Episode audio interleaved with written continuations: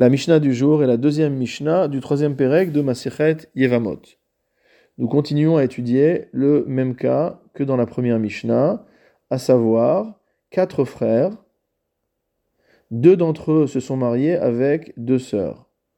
Ces deux frères qui se sont mariés avec les deux sœurs décèdent sans laisser d'enfants à leurs épouses, et donc les deux sœurs tombent en yiboum devant les deux frères qui sont toujours vivants. Notre Mishnah nous dit Haïta achat mehen asura al echad isur erva. Si jamais l'une de ces deux femmes est par ailleurs interdite à l'un des deux frères vivants en raison d'une interdiction de erva, c'est-à-dire une interdiction d'inceste. Par exemple, l'une de ces deux épouses est la belle-mère de l'un des deux frères.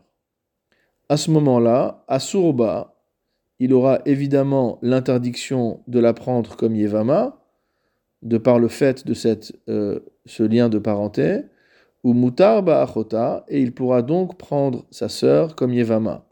En effet, si la première ne lui est pas permise, la deuxième n'est plus Achot Zekukato, n'a plus le statut de sœur de sa Yevama potentielle, et donc elle ne lui est plus interdite.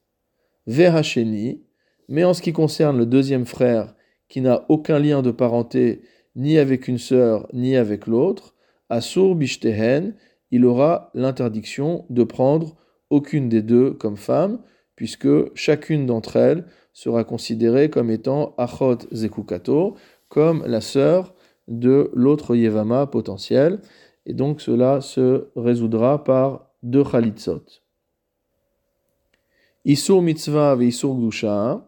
Si en revanche l'interdiction qui empêche l'un des frères d'épouser l'une des sœurs est un isur mitzvah, c'est-à-dire comme nous l'avions vu au deuxième Pérec Mishnah Dalet, qu'il y a une relation de parenté qui s'appelle shniot la harayot, c'est-à-dire un deuxième degré d'inceste qui a été décrété uniquement des rabanan par les sages, mais qui n'est pas interdit par la Torah, ou alors isur kdusha, qu'on se trouve dans la situation d'un Kohen vis-à-vis d'une femme divorcée.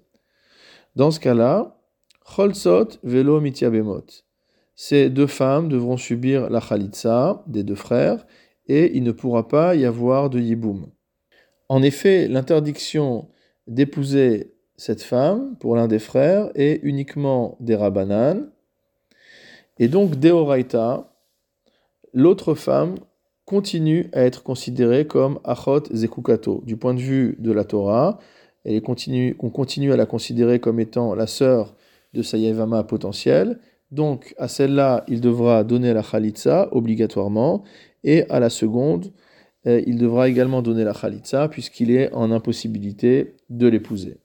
Cholzot velo bemot, donc les deux femmes devront subir la Khalitsa et ne pourront pas euh, bénéficier du hiboum.